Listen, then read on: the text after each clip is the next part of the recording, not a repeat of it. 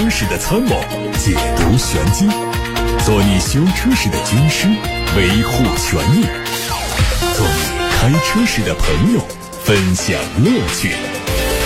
调频九二七，傍晚六点半，董涛说车，只和车友在一起。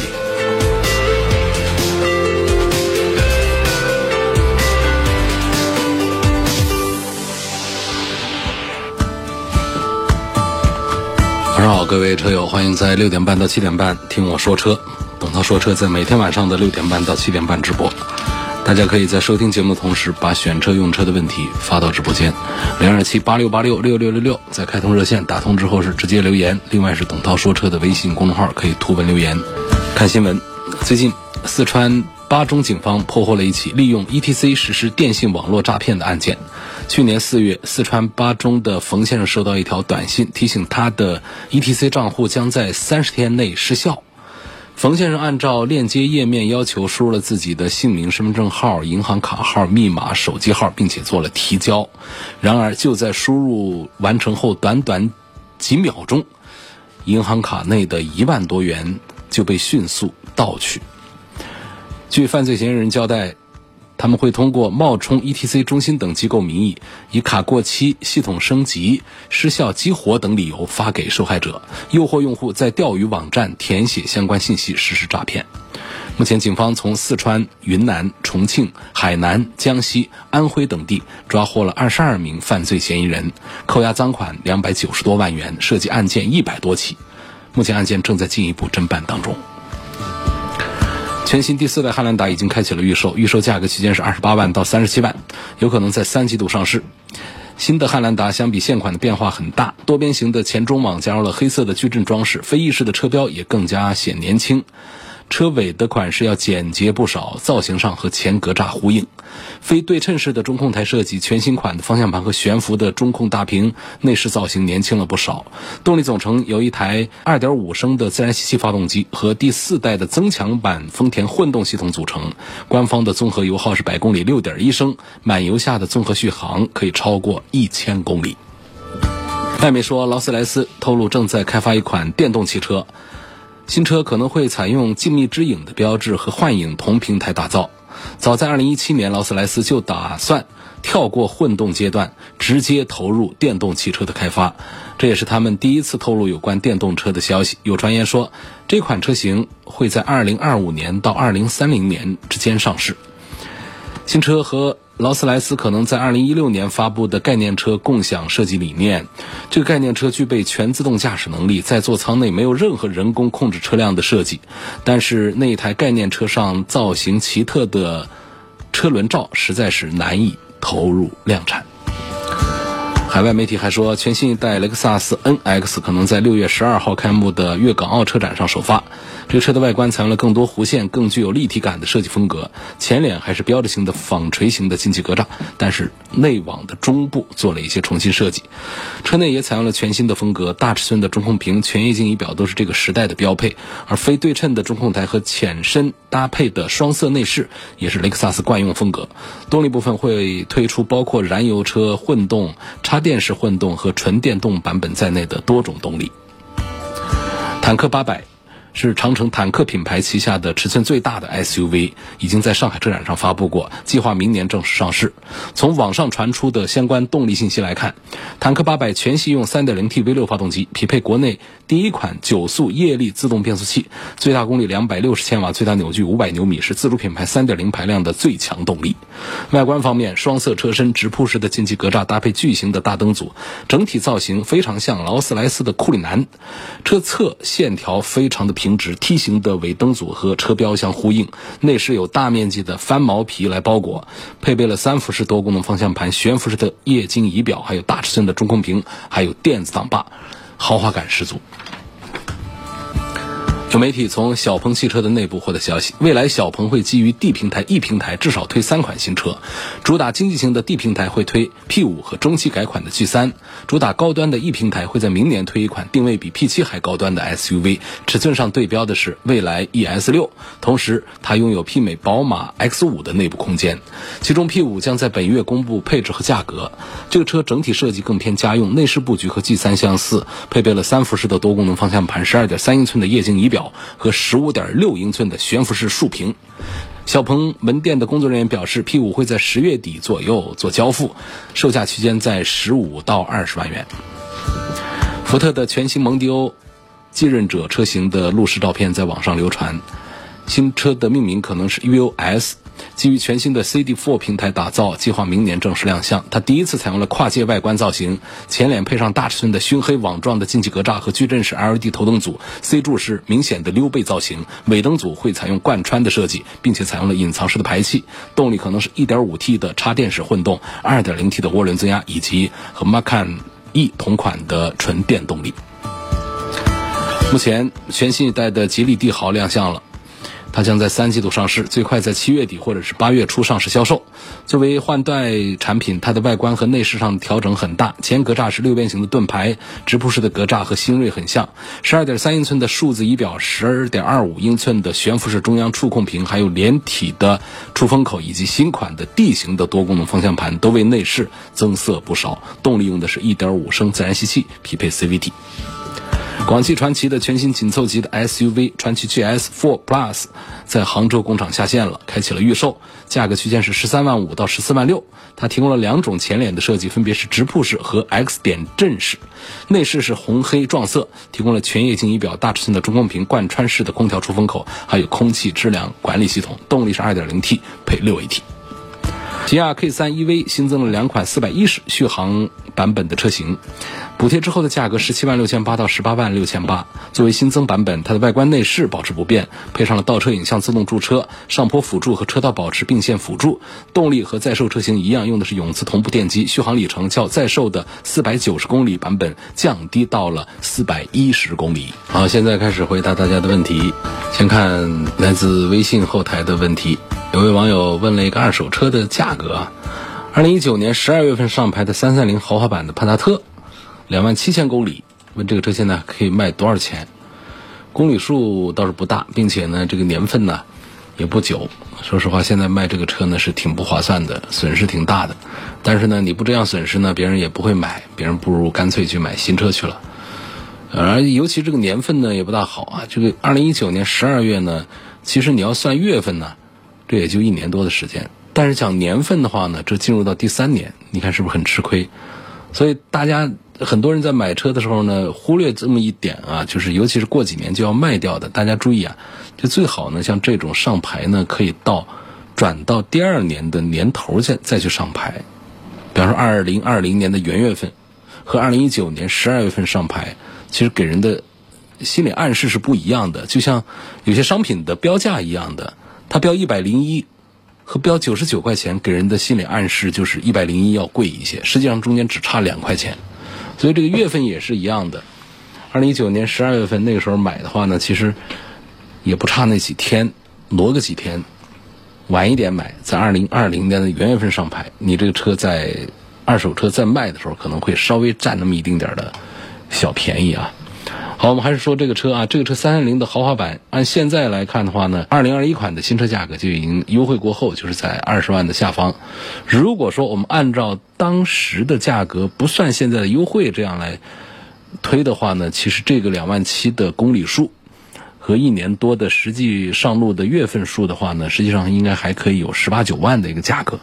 可惜呢，现在的新车的价格都优惠很大，你这个十八九万可能就卖不出来，你这卖的简直跟个新车一个价格了。所以在这个基础上，还得再便宜个两三万块钱，才会有人接手二零一九年十二月的这部旧车。所以你算算看，是不是十六七万，是不是很吃亏的一个事儿？当年买的时候半下地二十多万，就开了两万多公里，现在就损失了四五万块钱。这是一个很吃亏的事儿啊，所以我在上周的节目当中曾经说过，我们的二手车保值是怎么回事儿？说零到三年是一个坎儿，这个坎儿呢，大家卖的稍微晚一点，还有三到六年是一个坎儿，呃，这个时候呢，大家可以卖的稍微早一点，或者说晚一点。然后就是六年之后，六年之后呢，实际上大家卖的晚一点呢，搞不好有时候还有更多的这个机会，可以卖到一些更好的价格。因为往后走呢，二手车它的降价 K 线呢，它是一个越来越平的，而前几年呢是越来越陡的，在大多数的。畅销车型上都是适应这么一个标准的。下面有问题问到说，凯迪拉克的 AT 五、XT 五是怎么标的？怎么轿车 SUV 都是 XT 五呢？你肯定是看错了嘛？那不可能的。在凯迪拉克的家族里面呢，按现在新的分类法啊，原来呢是搞得有点混乱，现在其实已经把它梳理的很清爽了。就是 XT 系列，就是 SUV 带 X 的，在很多其他品牌上，你看到一个 X 呢，它往往就是一个 SUV 了。比方说像宝马家里，宝马家里就 X 一、二、三、四、五，包括六七，这都是 SUV，前面带 X。如果没有这个 X 的话呢，就是一系、二系、三四五六七八这样的。在呃凯迪拉克家族里面，就是 X 打头，XT，T 几呢？T 五、T 六、T 四、T 五、T 六，XT 四、T 五、XT 六，这都叫 SUV。那如果到了轿车上呢，它是用的 C 打头。CT 五、CT 六，在早期才用上 AT、呃 ATS 这样的叫法，它也是这样的这个轿车。所以现在凯迪拉克家族里面呢，基本上在上汽通用凯迪拉克生产的产品当中，如果是轿车的话，一定是 CT 级；如果是 SUV 的话，一定是 XT 级。没有搞错啊，厂家没有搞错，是你看错了。还有网友问，我不喜欢我车的喇叭声。想找个凯迪拉克的 XT S 的喇叭给换了它，这样可不可以？会不会对电路有什么影响？我不知道你指的是什么喇叭，是音响的喇叭呢，还是那车的提醒路人的这种按下去响的那个喇叭？这属于电器方面的东西啊，我这也很难说跟你把这个问题说得很清楚。我因为我本身都不大懂。但是呢，有几个点呢，就注意一下呢，它有一些性能参数。比方说，我们是车外外放式的那种公路上交通用的这个喇叭提醒的喇叭的话呢，起码你要注意到它的电压是否相同，呃，十二伏还是二十四伏？要不然的话，这电压不够的话，喇叭也不响。如果是车内的音响的喇叭，那要关注的东西就要更多一些，包括了它的阻抗啊、功率啊。这样的数据呢都得匹配，要不然装上去呢，实际上推动效果也都不太好。你还要搞清楚这个你的功放的功率啊，来对应这个喇叭的数据。车牌号可不可以过户？不可以过户。车牌号是跟着我们的车的，如果车卖掉的话呢，车牌号就不能跟着车了，就跟着我们人。但是跟着人也不是一直跟着。如果你要在规定的时间之内上新车牌照的话，那这个牌照还是你的。你超过了规定时间，交管部门会收回你这张牌照，重新进入到号牌库里面去，让其他人公开的来选用。给车上加装一个后排的空调，有没有必要？能不能过审？就说的是一台五菱宏光的车，面包车里头后排加空调。你如果只是引导了通风管路的话，这个没人管。但是你，当然这样的小车也不可能真的就装一个室外机、室内机。我们看到有大货车做这个事儿啊，室外或者是顶上挂一个我们家用空调的室外机，车内呢在因为空间大嘛，再上一个室内的一个出风口。这种实际上在年审的时候是不行的。我们好多车要年审的时候还得把它拆下来。那么像你在轿车里面或者在 SUV 里面，在这样的面包车里面，你给后排装一个空调的出风口，我觉得应该在年审的时候不会遇到什么麻烦吧。看了铃木的天宇两厢，二零一一年上的牌照，十三万公里，自动挡的顶配只卖两万八，价格应该不贵吧？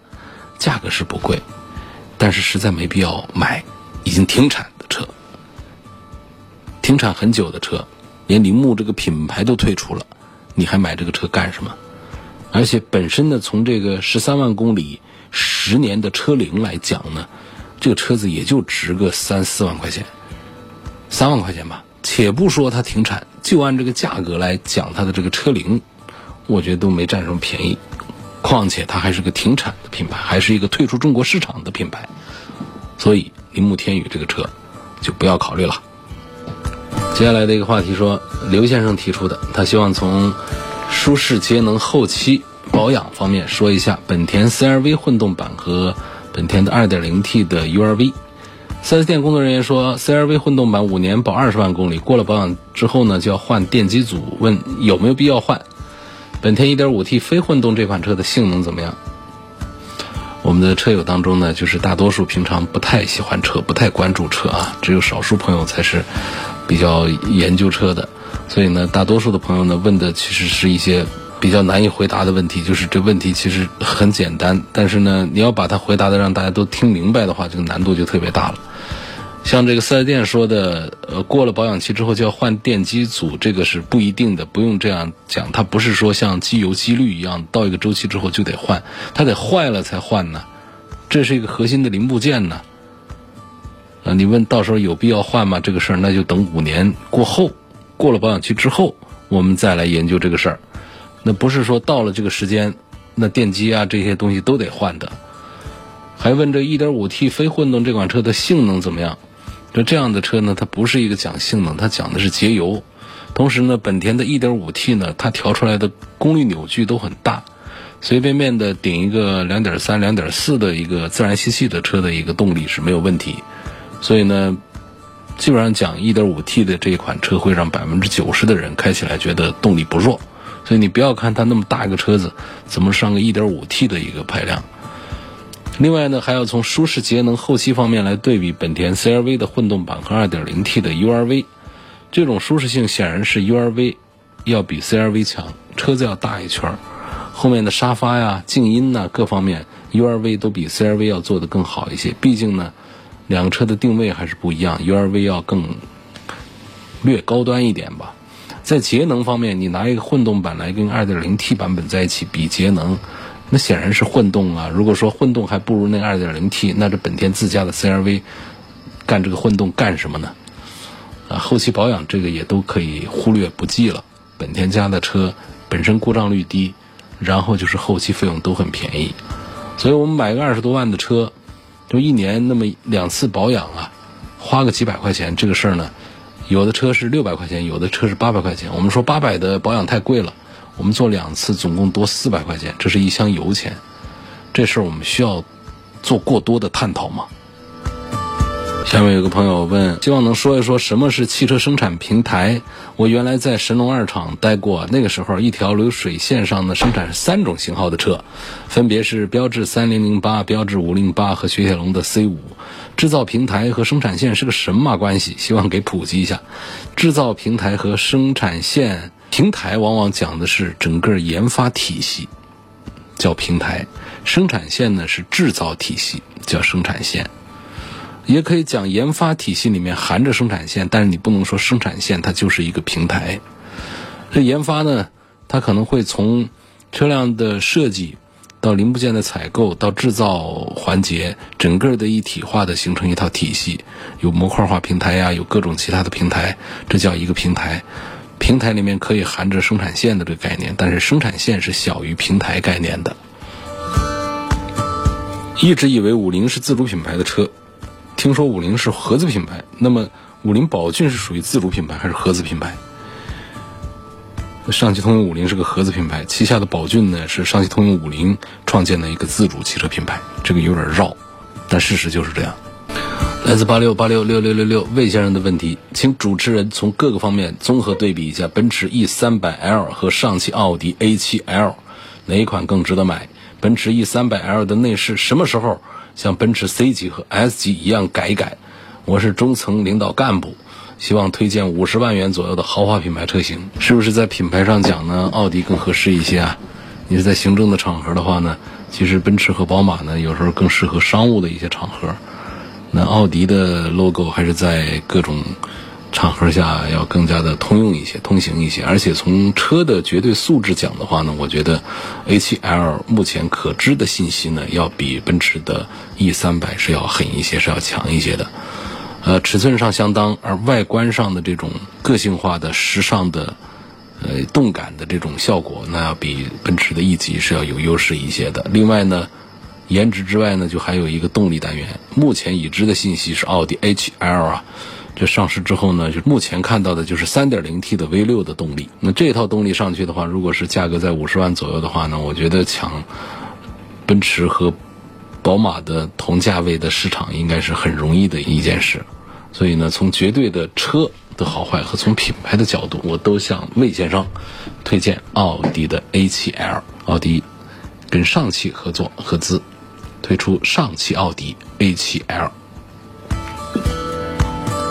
下面有位朋友希望能够从发动机、变速箱方面评价一下比亚迪的宋这款车。嗯，比亚迪的宋这款车，发动机我认为是没什么问题啊。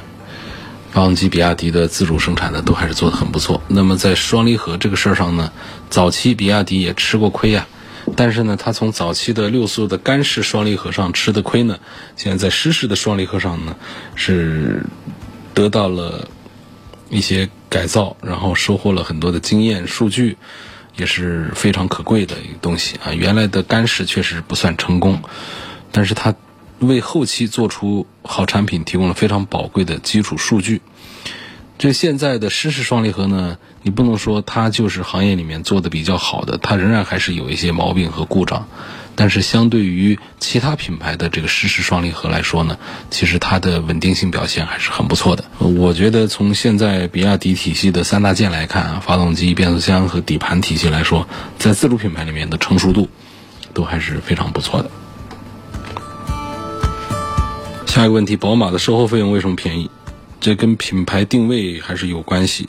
BBA 里面呢，自然而然的品牌定位决定了，宝马比奥迪和奔驰便宜差不多一半的保养费用，而且宝马的保养的周期也比较长，一万公里做一次，所以总体算下来呢，它跟这个日本车比呢，也没有贵太多。